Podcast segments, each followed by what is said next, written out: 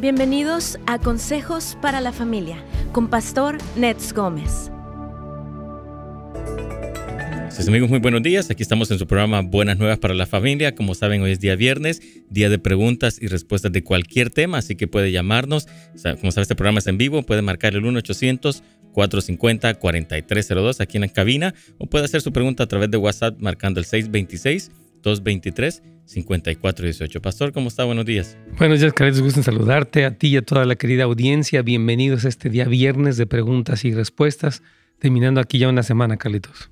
Así es, Pastor. Ya también viene el cambio de hora. También ya viene este fin de semana el, el, horario de, de, verano, así que se prepare todo el mundo para pues dormir un poquito más, ¿verdad? En esta ocasión. No, nos vamos a levantar Al más revés. temprano. O no, ok, bueno, dormir un poco. No, más bien dormirse más temprano. Yo creo que es la, la clave para que no se me sientan tan desconcertados.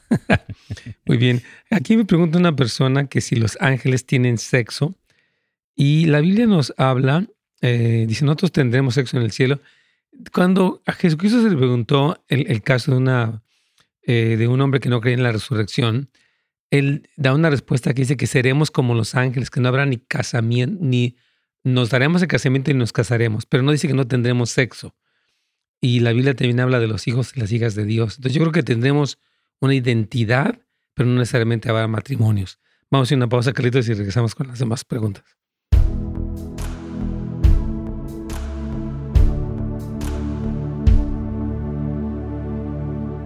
¿Qué tal amigos? ¿Cómo están? Dios me los bendiga a todos los que están conectados a través de aquí de netsgomez.com o de nuestro canal de YouTube, eh, Pastor Nets Gómez o Radio Inspiración, o también a través de eh, a Radio Inspiración. Como les decimos, todos ustedes son bienvenidos a esta transmisión del día de hoy. Ya pueden empezar a anotar sus preguntas. Ya tenemos bastantes aquí, tanto llamadas como también preguntas que nos han dejado aquí en el chat y que queremos irles respondiendo. Pero sí, esta pregunta acerca de, dijo Jesucristo allá en Mateo 22, 30, porque en la resurrección ni, ni se casarán, ni se darán en casamiento, sino que serán como los ángeles de Dios en el cielo.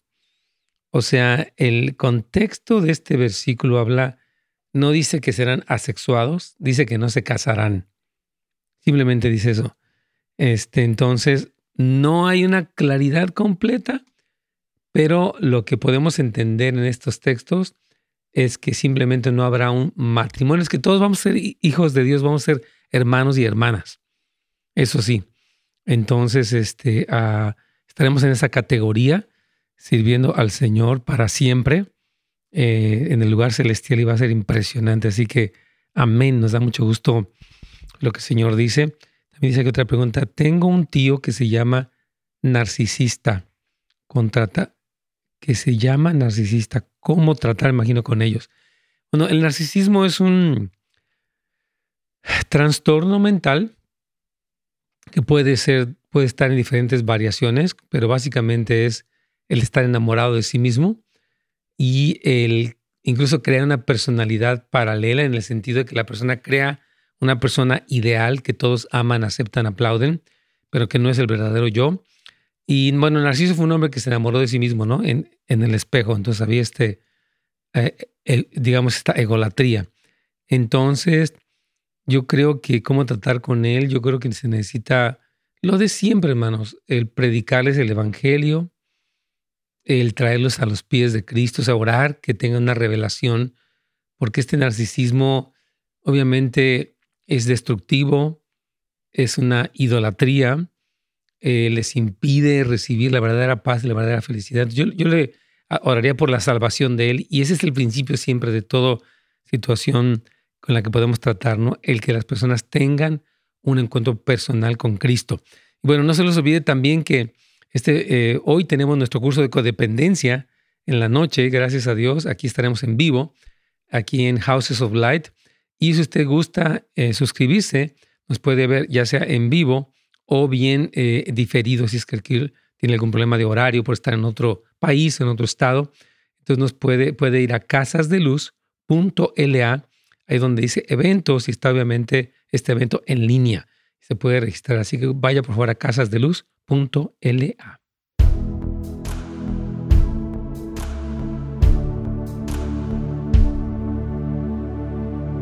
Pastor. Carlitos, aquí estamos eh, con mucho gusto para continuar. bueno, estaba yo comentando acerca de este ah, versículo que está en Mateo 22, donde dice, eh, en la resurrección ni se casarán ni se darán en casamiento, sino que serán como los ángeles de Dios en el cielo. Y básicamente no se nos llama que seremos asexuados, pero se dice que no habrá casamiento, porque creo que seremos hijos e hijas de Dios. Todos estaremos en ese estatus donde realmente somos la esposa de Cristo como cuerpo de creyentes, pero no se habla de que no tendremos sexo o no habrá esta, este género específico, pero sí que no habrá casamientos porque nuestra plenitud se va a concretar en las bodas del Cordero, este sentirnos completos en Él, como lo dice Colosenses 2.9. Entonces, no dice que seremos asexuados, Carlitos, querido. Wow, qué, interesante este, respuesta, pastor, porque sí, hay gente que tiene esto, ¿no? Ese tipo de dudas. Y tú ya, lo, ya, lo, habías dicho, ¿no? O sea, que incluso nuestras esposas o como esposos, allá vamos a ser hermanos. Sí, con los hijos, con todos vamos a ser hermanos, porque hay un solo Padre y vamos a estar ahí siguiendo al Cordero por la eternidad, va a ser hermoso. Muy bien, entonces este, tú tienes ahí más preguntas, Carlitos. Sí, tengo llamadas, si quieres empezamos con una llamada. Como gustes. Ok, tenemos a Cristina desde Fullerton, pastor. Bienvenida Cristina, buenos días. ¿Cuál sería su pregunta? Bendiciones, hermano, para todos. Buenos días. Miren, no mi pregunta. Este, ¿qué eh, yo sé que hay un versículo en la Biblia que dice que lo que confiese con su boca, eso tendrá. ¿Me puede explicar cómo es que funciona eso? Yo tengo esta duda, hermano, porque yo he mirado como que a veces en la, hay actores que actúan cosas trágicas y en su y en su vida personal se vuelven esas cosas realidad. ¿Será eso que cuando ellos actúan todo lo que lo que ellos actuaron como lo que en cierta manera lo confiesan y por eso se hace realidad en su en su vida? ¿Eso será posible, hermano? Mm, esto es muy relativo. Eh, porque no hay ningún versículo que dice que con lo que, que, lo que confieses con tu boca, eso será.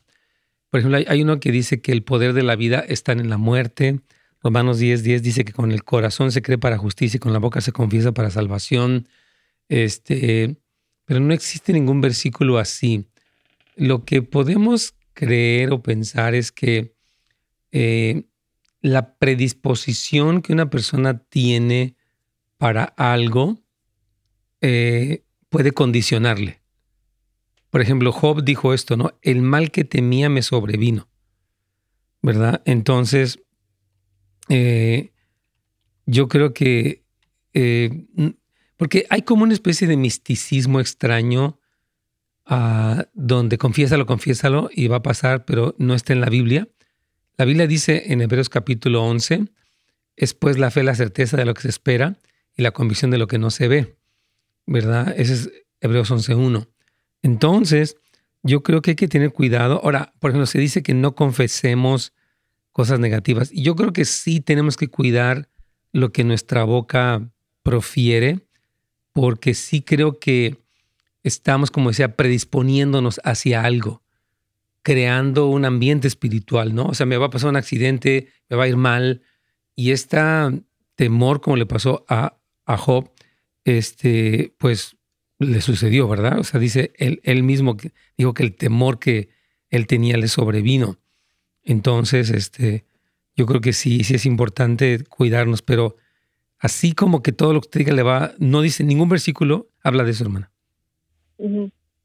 Entonces, ¿usted piensa que lo que le vino a Job fue porque como que tanto lo estaba deseando que le vino o como no le entendí muy bien? Sí, o sea, él, él dice que el mal que, que temía le había sobrevenido aquí en Job dice, me sobrevino un espanto y un temblor que estremeció todos los huesos. Estoy buscando el versículo, pero habla acerca que, que el mal que él temía eh, le sobrevino. Ahora, el, caso de Job este, es un caso muy complejo, eh, porque vemos en el capítulo 1 el diálogo que tiene el Señor, ah, Dios, con Satanás, y él le dice, no has considerado a mi siervo que no hay ningún otro en, toda la tierra. Entonces Satanás dice, bueno, pues eh, no de balde te teme porque pues le ha ido muy bien, pero si le va mal, él va, a renegar contra ti y el Señor le da permiso en su soberanía a Satanás, le da permiso a Satanás para que él uh, cause destrucción y daño.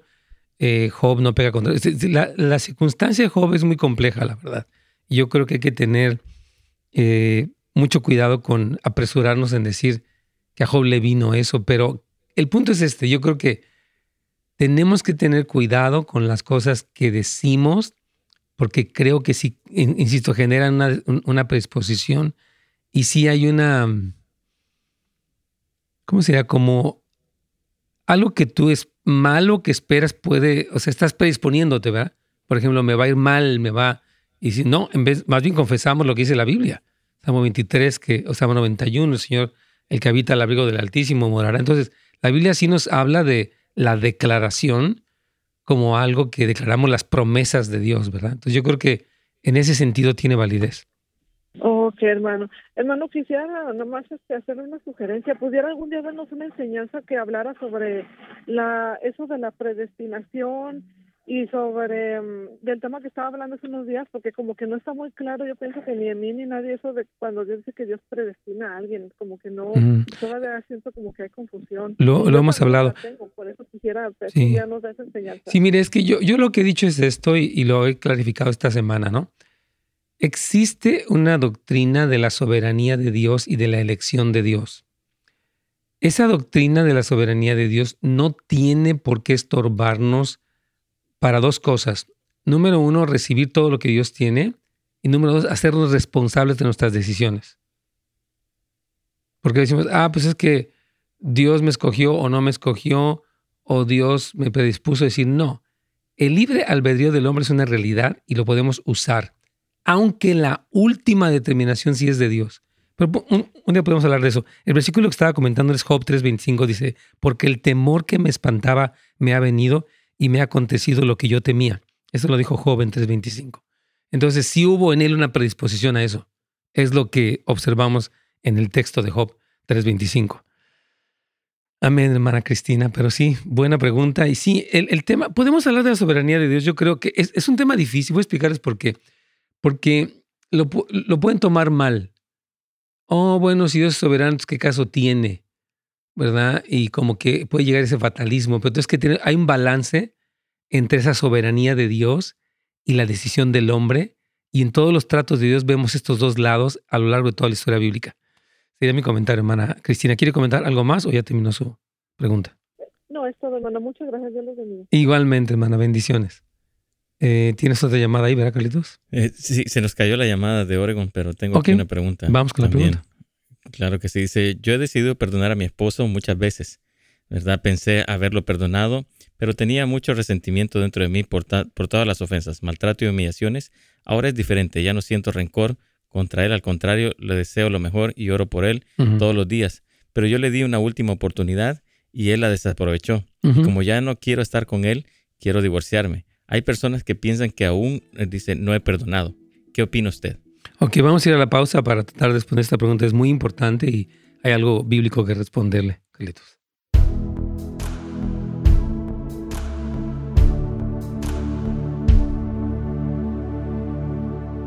Muy, muy bien. Aquí estamos. Eh, bueno, em, tenemos otra pregunta más. Aquí dice, Pastor, me vi obligada a sacar a mi hijo de la casa porque cada vez que toma por su ansiedad se pone violento. Ahora él me reclama que cómo puedo sacarlo a la calle sin proveer recursos de ayuda. Y ahora no estoy segura si estoy siendo cruel. Muy buena pregunta. Mire, este joven ansioso y violento está mal.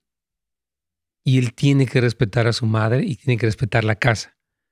Ahora dice que le reclama que cómo puede sacarlo a la calle sin proveerle recursos. Pues me imagino que ya es un adulto, ¿no? Si fue un adolescente, pues obviamente es otra cosa. Aquí no nos, no nos da datos la hermana para ver si se trata de un adolescente, pero si es adulto, así como tiene la valentía y la osadía de ser violento y de, ser, eh, etcétera, pues debe tener la valentía para sostenerse. Yo creo que siempre cuando una persona pone límites, eh, puede sentir esa culpabilidad, especialmente en el caso de un hijo. les recomiendo, busca al Señor, y busque consejerías. obviamente aquí estamos dando una respuesta muy breve, pero usted sí necesita más guianza para saber si es que necesita seguir firme y decirle, no, hijo, tienes que hacerte responsable. Si tienes ansiedad, ok, atiéndete, vete a un curso, un programa, psicólogo cristiano, psiquiatra, lo que necesites. Y trabaja, ¿verdad? Pero el hecho de que justifiques que por tu ansiedad vas a emborracharte, te vas a portar violento conmigo y aparte no vas a trabajar, pues no está bien. Entonces, sí, hermana, yo creo que no es que sea cruel. E, es importante cuando se ponen límites ser muy ecuánime. Ah, quiero que te largues, ¿no? decir, ¿sabes qué? Mientras tú estés así, no puedes estar aquí. Y si demuestras un cambio prolongado, podemos ver en qué términos y condiciones regresas. Si al mes no las cumples, te tendrías que ir otra vez. Entonces, esa firmeza es buena, hermano, porque si no, ellos nunca aprenden y no cambian y empeoran. Es la realidad. Ok, pastor, ok, dice esta persona, ¿se considera abuso sexual cuando un adulto muestra una revista con fotografías de personas de no sé si un niño de 12 años? Por supuesto. Un niño de 12 años, que es un menor, ante una persona adulta que lo expone a la sexualidad, pues es un abuso, o sea, es una, claro, porque el adulto es responsable de proteger al niño, de respetar al niño y de nunca exponerlo a algo que pueda ser demasiado abrumador. Las fotografías de personas desnudas y haciendo no sé qué, o sea, pueden impresionar a niños. Consideraría que sí es un tipo de abuso. Obviamente sexual, pues porque está relacionado con la sexualidad del niño.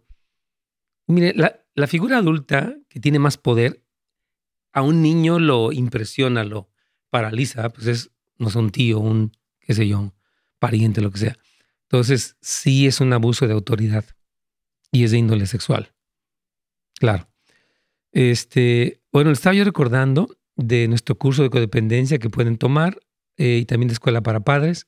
Pueden ir a casasdeluz.la para registrarse, aunque ya comenzamos el viernes pasado, todavía puede registrarse, tener acceso a la grabación del mes pasado y también eh, vernos en vivo. Es una pregunta, lo que usted guste, vamos a estar para servirles. Eh, dice aquí la persona, la siguiente pregunta. Mm, ¿Es cierto que Jesús en Caná hizo jugo de uva y no vino, ya que habían bebido todo y, darles más sería emborrachar a los borrachos? Además que lo fermentado en la Biblia representa lo corrupto. Hmm. Vamos allá reconectados con la inspiración. Eh, Jesús hizo un vino de manufactura celestial, mostrando su poder para transformar el agua en vino. Y no creo que fuera un vino fermentado. No creo que fuera algo dañino de ninguna manera. Vamos aquí ya con la inspiración.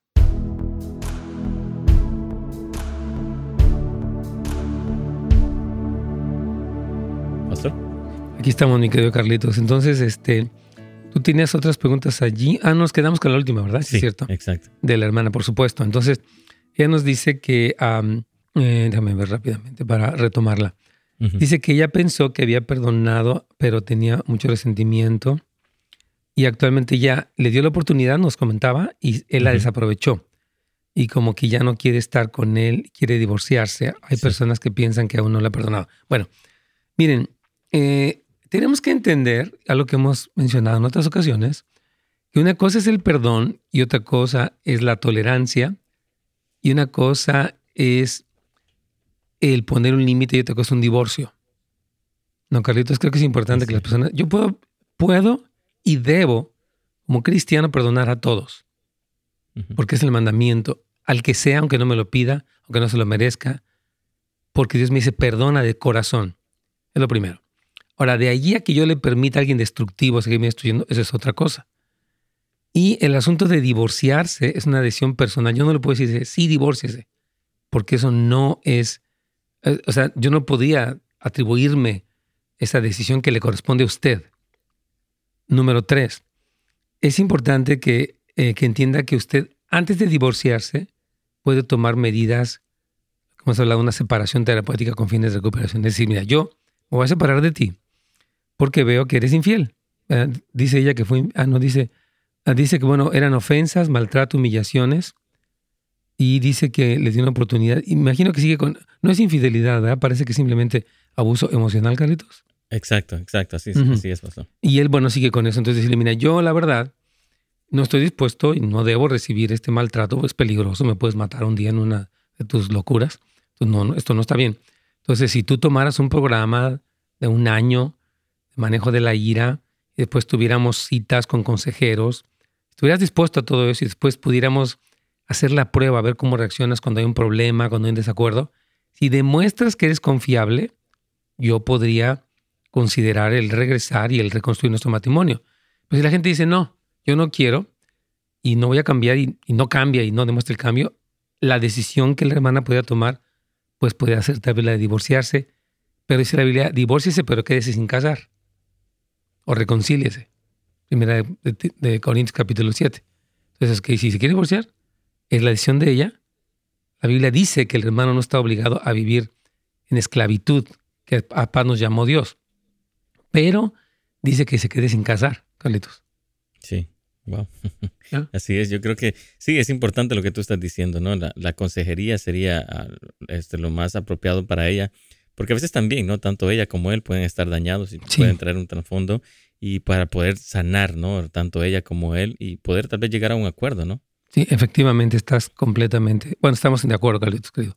¿Tienes otra pregunta más, llamada? O? Tengo una llamada ahorita con Alma desde Duarte. Vamos. Bienvenida, Alma, eh, para servirle. Buenos días, hermano. Dios lo bendiga. Gracias, igualmente. Tengo muchos años de ser este fiel oyente de su programa. Gracias. pero yo soy una persona, hermano, de la tercera edad. Me ah. fascina mucho leer mi Biblia. Yo la leo dos veces al año pero hay cosas, hermano, que yo todavía no comprendo. Son dos preguntas que yo quiero hacerle, hermano. si dicen que David era como el corazón de Dios, entonces ¿por qué tenía era por qué tenía tantas esposas, tantas concubinas y eso Dios lo prohíbe? Y entonces digo yo, eh, eh, David fue salvo. Y y la segunda pregunta, hermano, era que muchos me preguntan a mí, yo quedo así, no puedo contestarles, me dicen, ¿por qué antes se casaban hermano con hermano? Porque si yo mal no recuerdo, Abraham era casado con su hermana por parte de padre. Sí, era una prima. Y ahora me dicen, ¿y ahora por qué no, no se pueden casar? Ok, muy bien. Este, miren, las dos son muy buenas y van a tratar de responderle. Eh, número uno, eh, David sí era un hombre conforme al corazón de Dios, Dios lo halló fiel. Y de hecho eh, dice que lo tomó de detrás de las ovejas porque lo había hallado así, ¿no? Y de hecho cuando el Señor descarta a Saúl, porque un hombre muy narcisista y una serie de cosas, Dios se, se reservó a este hombre. Ahora, los pecados y las fallas de David, que la Biblia abiertamente los muestra, no quieren decir que él no fuera salvo porque, y no estoy tratando de justificar, de que ya ves, yo puedo andar en mi fornicación o adulterio y Dios así me acepta y me perdona. Y no, o sea, tenemos que entender que cuando una persona nace de nuevo, ya no quiere pecar. Ahora, una cosa también que es otra, otro aspecto importante considerar en la vida de David, es que David no tenía la luz que nosotros tenemos ahorita. Nosotros tenemos, o sea, David tenía el Pentateuco, ¿verdad? Y en el Antiguo Testamento la costumbre cultural del Medio Oriente era el tener esposas. Este, y no era algo que Dios condenara porque no se ve que lo condene ni en el tiempo de Jacob, ni de, de, todos los demás patriarcas, ¿verdad?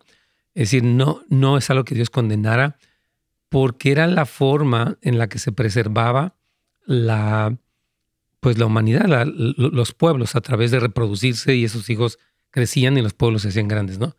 Eh, no había una condenación en la Biblia, eh, así es, Dios... Yo, pienso mucho en lo que Jesús le dijo a los fariseos cuando le preguntaron acerca de que si estaba bien divorciarse de la esposa y Jesús dijo, Moisés les permitió esto a causa de la dureza de su corazón, pero al principio no fue así. Ese versículo de, me parece que es Mateo 19, es muy importante, porque el hecho de que Dios permitiera cosas momentáneamente o Moisés las permitiera, no es el principio original, porque en Génesis, cuando el Señor establece el matrimonio, dice, dejará el hombre a su padre y a su madre y se unirá a su mujer. La Biblia habla del, de la monogamia, no de la poligamia. Entonces, eh, sí, la, eh, se permitió por la dureza del corazón de ellos, la ignorancia que tenían, pero el principio original no fue así. Ahora, de que David fue salvo, yo estoy seguro que fue salvo. De hecho, la Biblia nos habla de que el trono de David, y habla de David mismo. En la resurrección hay pasajes de la Biblia que hablan de que él, claro que sí fue salvo, tuvo pecados graves, pero se arrepintió. Tenemos el Salmo 51 que habla de su genuino arrepentimiento, etc. Entonces, sí, o sea, las tenía porque era una cuestión que se permitió por la dureza del corazón y la falta de luz, pero no es el principio original de Dios. Ahora, el asunto de que se casen con hermanos y hermanas eh, no fue directamente hermanos. Era, mira, mientras la humanidad era mínima, o sea, eran, era una familia como la familia primero de Adán y Eva, después la familia de Noé, de donde vino también pues, la, la descendencia. Dios permitía esto por causa de que él iba a llenar la tierra a través de ellos. Pero Levítico, por ejemplo, prohíbe el descubrir la, desnudez de la hermana, la desnudez del hermano. Y la Biblia habla de que no está bien eso, porque ya se prestaba para la perversión. El Señor prohibía la pedofilia y prohíbe, bueno, prohíbe todas estas cosas porque son parte de la corrupción. Entonces no quiere decir que porque el hecho de que temporalmente, bajo una circunstancia histórica se permitió, no quiere decir que es el principio bajo el que Dios diseñó las cosas y la expresión está clara tanto en el Génesis como en los mandamientos posteriores en el Pentateuco, hermana Alma, de la ciudad de Duarte. ¿Qué piensa? Oh, ya, hermano, ya, ya, ya comprendí muy bien. Amén. yo, a mí, me, a mí le digo yo, me fascina leer Qué bueno que lee. Yo digo, cómo hay personas que no pueden leer la Biblia. Sí, ahí en la Biblia usted va a encontrar amor, amor, va a encontrar guerra, va a encontrar. Vamos a una pequeña pausa, discúlpenos, hermana querida.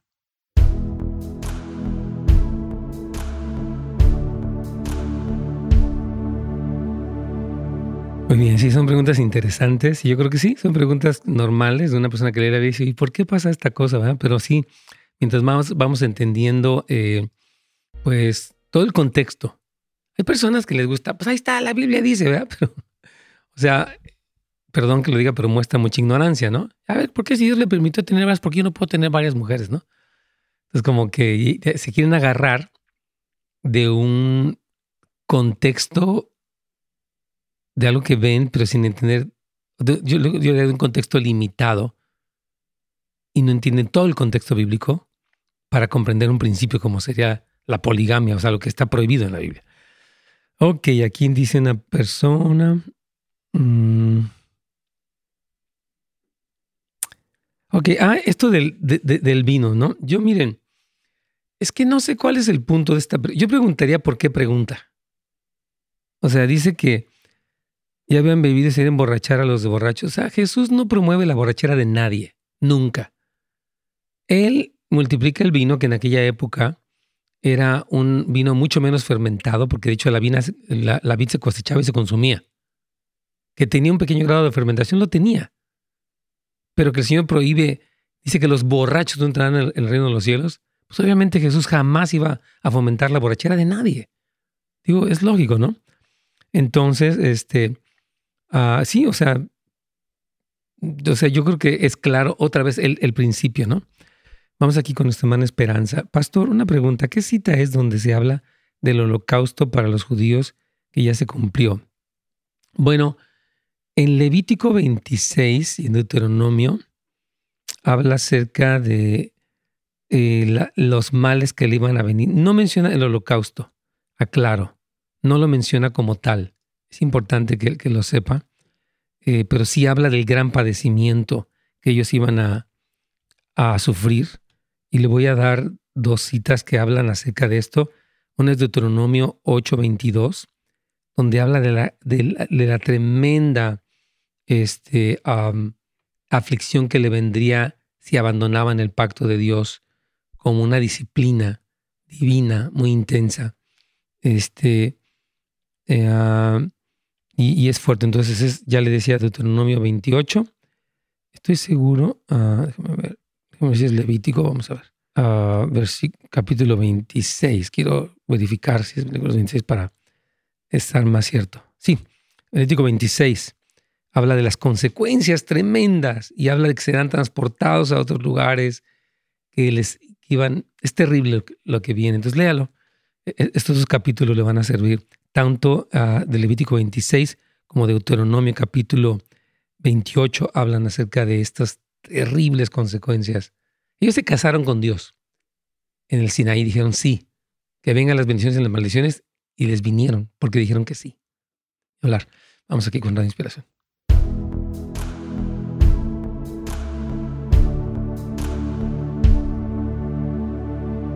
Pastor. Sí, mi Entonces estamos aquí con quién? es que tengo aquí preguntas. Ya, se nos fue nuestra hermana Alma. Ok, perfecto. ¿Quieres ir a otra de WhatsApp o voy con una de las mías? Sí. Tengo aquí una pregunta de WhatsApp. Tengo varias de WhatsApp. Me están también bombardeando aquí. Vamos, si gustas. dice, Pastor, tengo una pregunta. Dice usted, dice, me gustaría su opinión sobre este caso, sobre un miembro de la iglesia. Esta persona, dice, se, se ha casado tres veces y se ha separado ahorita. Ya está con otra persona y ya quiere casarse nuevamente. ¿Qué cree usted que el pastor debería de hacer Dice en este caso, ¿no cree que es un mal ejemplo y mal testimonio para la juventud, ya que la persona lleva ese mismo patrón por muchos años y lo malo es que hay niños de por medio? La verdad, a mí me da pena con los niños, pero escuché un comentario de otro hermano que dijo que lo dejemos en paz, pues no podemos evitar que se enamore y que quisiera ser feliz, que a lo mejor esta vez sí le atina, dice. Oh, Dios mío.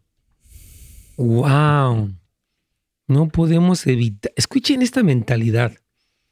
Dice que lo dejemos en paz.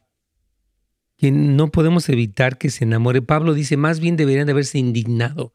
Cuando en, una, en un caso, en 1 Corintios capítulo 5, existe una situación muy fuerte, no es el caso de aquí, pero de un hombre que se atrevió a tener relaciones sexuales con su madrastra, Pablo se indigna y dice, no es posible eso que están haciendo.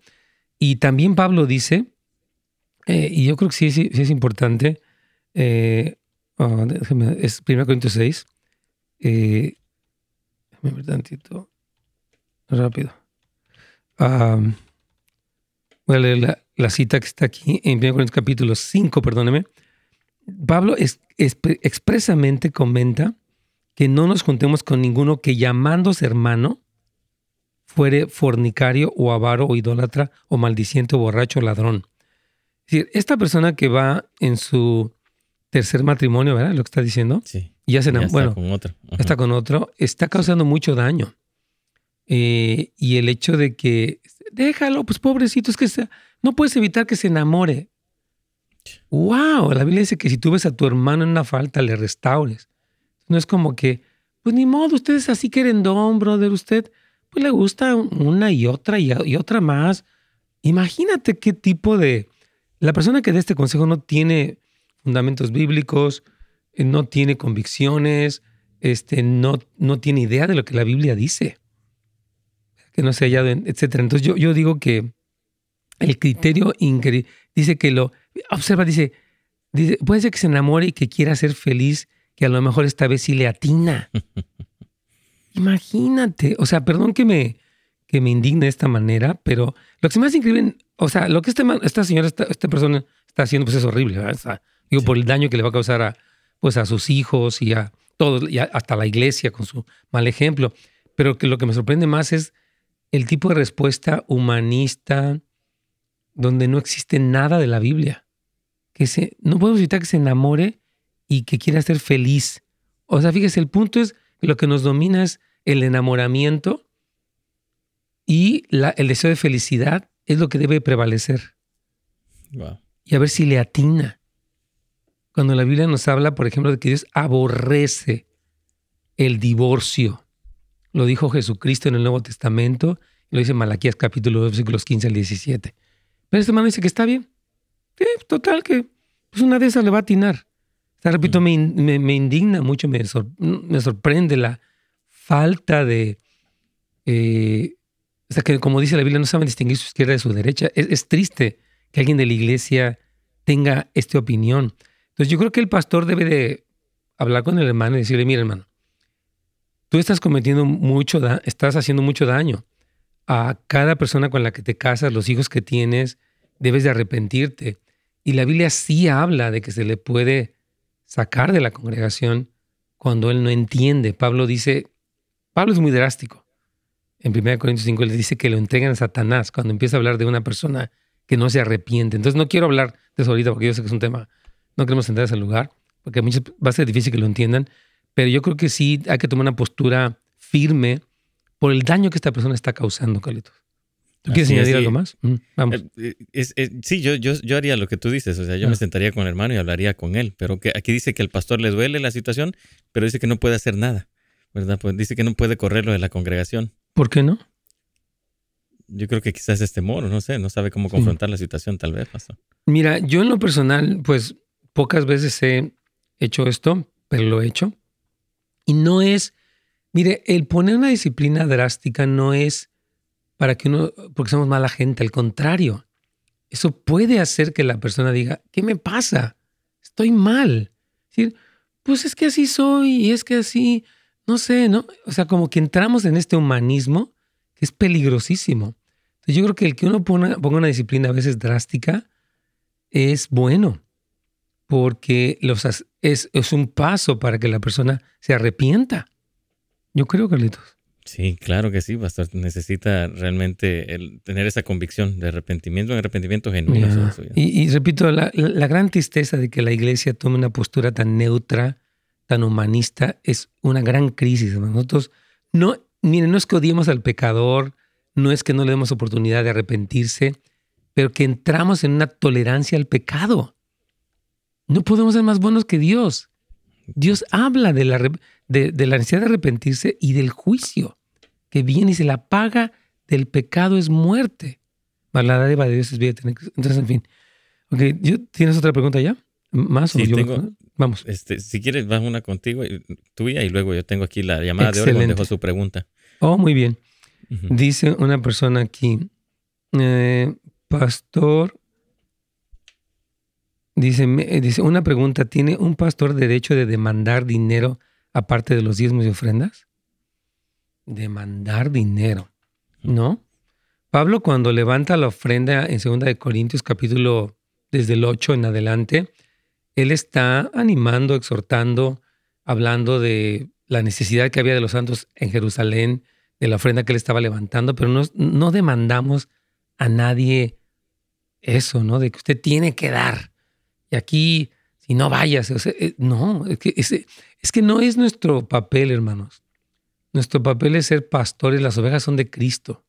Yo no puedo golpearlas y exigirles que den, porque esto es algo, habla del corazón del pastor que no esté en el lugar correcto. No estamos para servir, estamos para enseñar, ¿verdad? Y si alguien no da, pues la misma persona no, tal vez no ha tenido una conversión o tal vez ha tenido un problema de codicia, tal vez, qué sé yo, pero yo no puedo demandar. Yo creo que es un error el que una persona, un pastor, se atreva a demandar, Carlitos, eh, aparte de los diezmos y ofrendas. O sea, ¿qué le pasa? Y tienen que dar más. O sea, como que no sé, imagino que lo veo tan fuera de orden, Carlitos.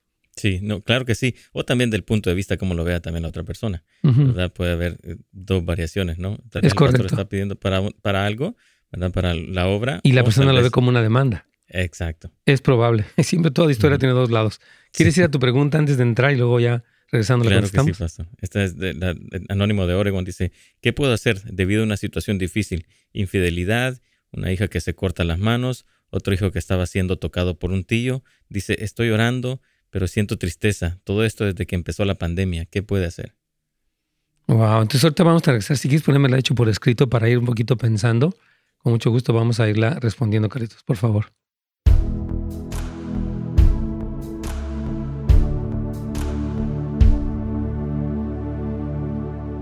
Muy bien, aquí estamos entonces con este. Después vamos a regresar a la pregunta que se quedó pendiente este, para tratar de responderla. Dice: ¿Las enfermedades psicológicas son espirituales? Mire, siempre hemos dicho esto, hermana Dulce. Existe, mire, estamos, según lo que la Biblia dice, nosotros eh, vivimos en un cuerpo, tenemos un alma y somos un espíritu. Eso somos nosotros, ¿verdad? Ahora, estos tres entes o estas tres partes de nuestro ser, nuestro espíritu, alma y cuerpo, son vecinos, dice el doctor Dobson, y viven muy juntos. O sea que lo que afecta el cuerpo afecta el alma y lo que afecta el alma afecta el espíritu y viceversa. Entonces, sí creo que las enfermedades psicológicas pueden tener un, efecto espiritual. Por ejemplo, una persona que es maníaco depresiva, que puede, ah, o sea, ¿cómo explicaré? Que afecta su espíritu. Como Pablo, digo, perdón, David lo dice en los Salmos, ¿no? Que ¿por qué te abates, oh alma mía, por qué te turbas dentro de mí? Espera en Dios porque... Entonces, hay una implicación o una, un efecto en el espíritu, pero es importante que sepa que no toda enfermedad psicológica, en mi percepción, es un demonio. Creo que, creo que es digno de notar eso. Obviamente existen trastornos de la, de la personalidad múltiple que pueden ser producidos por demonios. Obviamente existen, ah, por ejemplo, cuestiones de ira descontrolada, que puede ser una presión demoníaca. Sí creo que existen implicaciones espirituales, pero no puedo generalizar. O todos tienen demonios. No podría, porque también existen desórdenes a nivel bioquímico en el cerebro que nos hablan de que hay un problema psicológico y neuropsicológico, yo creo. Entonces, eh, no se puede generalizar, aunque sí existe un efecto en el espíritu. Susan, buenos días, pastor. Dice, tengo una pregunta. Ayer alguien me preguntó lo siguiente y no supe qué responder. Yo no estoy de acuerdo en muchas cosas del Antiguo Testamento, pero sí creo en Jesús. ¿Estoy mal? ¿Qué debo hacer? Es que no estoy de acuerdo en el Nuevo Testamento. Perdón que me ría, pero es que yo no fue. O sea, tal vez no estoy de acuerdo con algo que pasó. De acuerdo, hay cosas que pasan en el Antiguo Testamento que son muy. Por ejemplo, una mujer, una muchacha sale, el papá promete ofrecérsela a Dios y le entrega en sacrificio. ¡Wow! O sea, puedo entender que no entiendes, no te gusta, pero cree en Jesús. O sea, yo no diría que no estoy de acuerdo. Hay cosas que tal vez se me hacen difíciles de asimilar. Dios permitió, dice en 2 Timoteo 3:16, que toda escritura es inspirada por Dios y es útil para enseñar, redarguir, instruir en justicia. Entonces, hay cosas, y que puede ser que no me gusten. Estoy de acuerdo.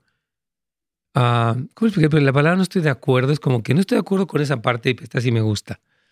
Mm, habría que platicar con la persona a qué se refiere. Pero yo entiendo que hay cosas difíciles de asimilar del Antiguo Testamento. Por supuesto que sí. Pregunta, bendiciones, ¿van a ser juzgados solo los que no creen en Jesús? ¿Podría explicarme, por favor? Entonces los creyentes darán cuentas a Dios también. Claro, ¿va a ser un solo juicio? No. Van a ser dos juicios. Van Pamela. Según lo que la Biblia enseña en 1 Corintios 3 y en 1 Corintios 5, habla de lo que se llama el tribunal de Cristo, donde las obras nuestras serán evaluadas. Esto no es para salvación, sino para premiación, como Cristo habla de sus recompensas en Apocalipsis 1, 2 y 3, eh, muchas recompensas que le entrega. El gran juicio del trono blanco que se llevará a cabo al final de la era del que habla Apocalipsis 22, 21 también, es un juicio de condenación. O sea, una cosa es un juicio donde la persona ya se dictamina su destino eterno y otra cosa es una evaluación sea, una cosa es, digamos, un tribunal que evalúa un, atleta y otra cosa es un tribunal que evalúa a un ladrón. Entonces son diferentes. Aquí vamos ya, nuestro último segmento.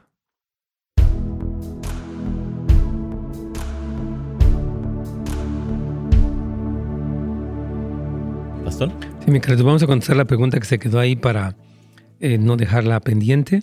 Dice, ¿qué puedo hacer debido a una situación difícil, infidelidad?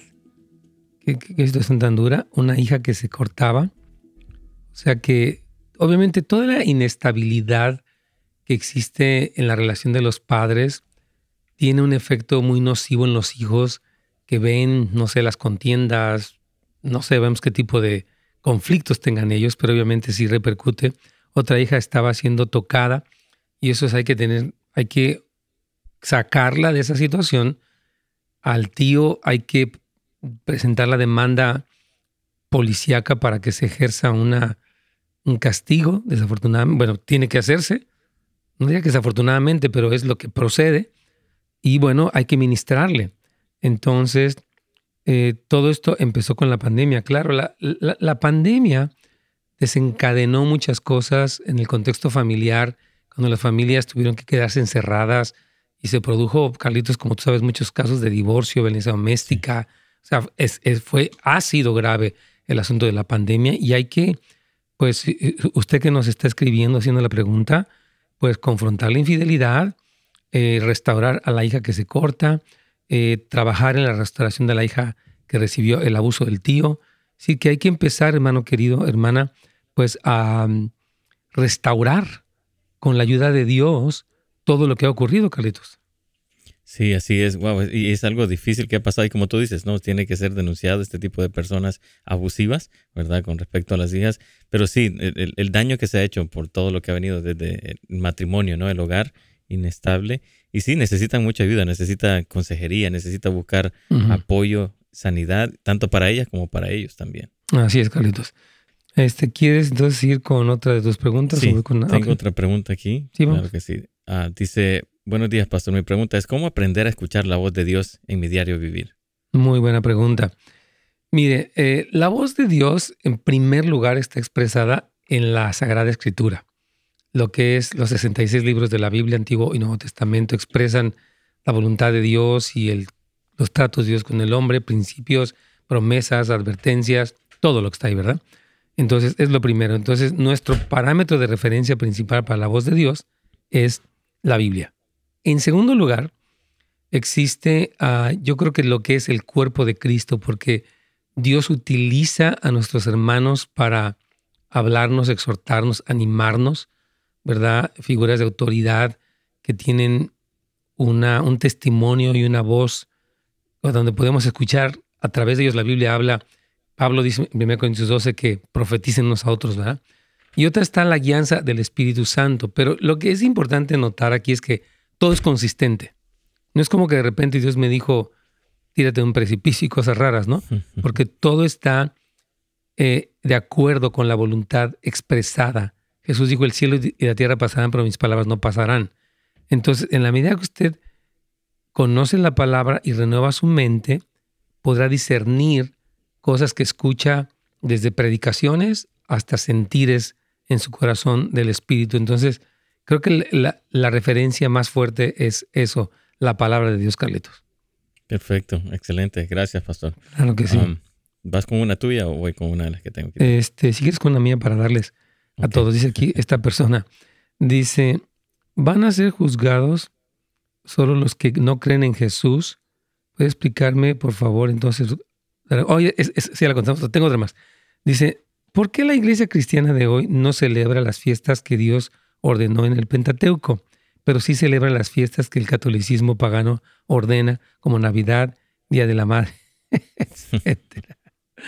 Qué vaciado. Bueno, eh, en el Nuevo Testamento no existe ningún eh, mandamiento de que celebramos celebrar la fiesta de los tabernáculos o la fiesta de las trompetas. Bueno, obviamente la fiesta o lo que sería el, ah, el día de, la, de, la, expiación, etcétera, pues no hay un templo en Jerusalén, ni mucho menos, ¿verdad? Entonces, no existe ninguna evidencia del Nuevo Testamento ah, de que debiéramos celebrarlo el pueblo no judío.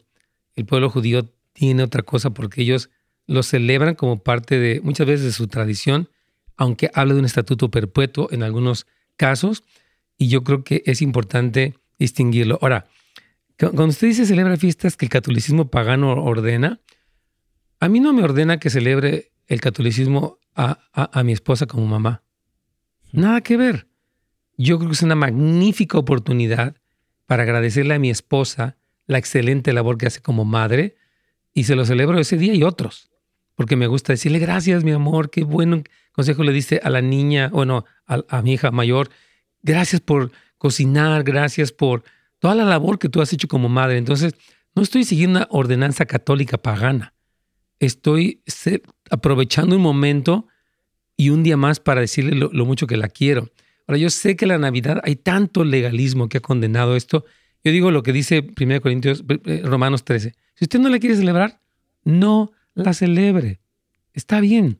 Pero si alguien recuerda el nacimiento de Cristo, ¿cuál es su problema? Carlitos. Es una parte que todavía después de 16 años aquí en la radio no entiendo. ¿Por qué tienen tanto problema con eso? Dios mío. Estamos en contra de la adoración de imágenes. Si alguien toma un niño, una estatuita de un niño y la adora, y está mal, totalmente mal.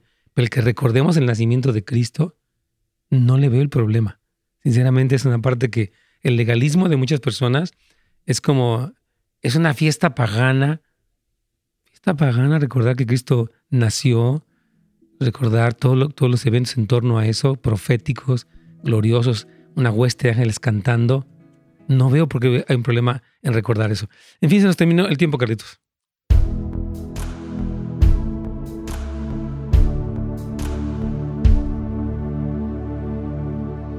Súper bien, aquí estamos ya. Vamos a responder como siempre a los que están aquí en YouTube una última ah, respuesta.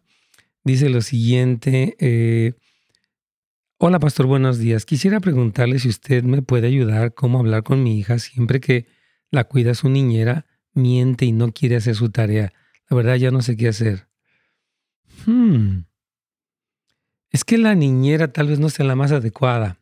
Si el comportamiento de su hija después de ser cuidada es negativo, habría que considerar si debiera seguirla cuidando esta persona, porque es raro que mienta, y particularmente después de que la cuida la niñera, tal vez se sienta abandonada.